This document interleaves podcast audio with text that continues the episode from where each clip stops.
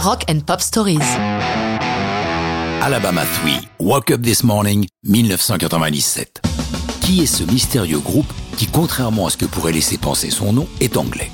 Jack Black rencontre Rob Sprague lors d'une rêve party. Les deux hommes ont la même idée.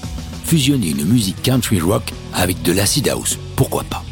Parmi ceux qui les rejoignent au fur et à mesure de l'aventure, les autres musiciens ne faisant que de courts passages, notons la présence de Nick Reynolds, du cerveau de l'attaque du train postal, une affaire criminelle britannique célèbre des 60s, c'était à l'époque le plus culotté et le plus gros hold-up de tous les temps. Vu le destin de Woke Up This Morning, c'est un détail qui ne manque pas de sel. En 97, leur premier album, Exiled on Cold Harbor Lane, reçoit un bon accueil critique, mais passe inaperçu du public, se classant misérablement 153e dans les charts anglais.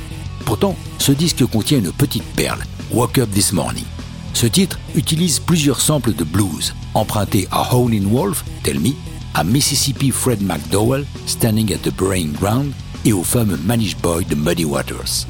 La chanson est inspirée à Rob Sprague par un fait divers qui a bouleversé les Britanniques en 96, l'affaire Sarah Thornton, femme battue durant plus de deux ans par son mari et qui a fini par l'assassiner. De l'autre côté de l'Atlantique, fin 98, le producteur de télé David Chase met la dernière main au Soprano, une série pour la chaîne HBO. Il fait des recherches pour trouver des thèmes musicaux originaux, car dans son idée, une chanson différente doit marquer chaque épisode. David écoute la radio et entend une autre chanson d'Alabama 3 qui lui chatouille l'oreille. Il se procure l'album et découvre Walk Up This Morning. Bingo Il sait qu'il a trouvé une perle pour lancer son pilote, le premier épisode si déterminant pour la carrière d'une série. Il négocie les droits d'utilisation avec le groupe qui perçoit un chèque de 40 000 dollars. HBO est emballé par la série, mais aussi par la chanson. Par contre, pour eux, hors de question d'avoir un thème musical différent à chaque épisode. Un titre unique est bien plus efficace pour imprimer la marque Soprano. Le succès est immédiat. Mais depuis deux ans, le groupe n'a plus de maison de disques. Sony, qui commercialise la bande originale, les signe et publie Walk Up This Morning en single en 2000.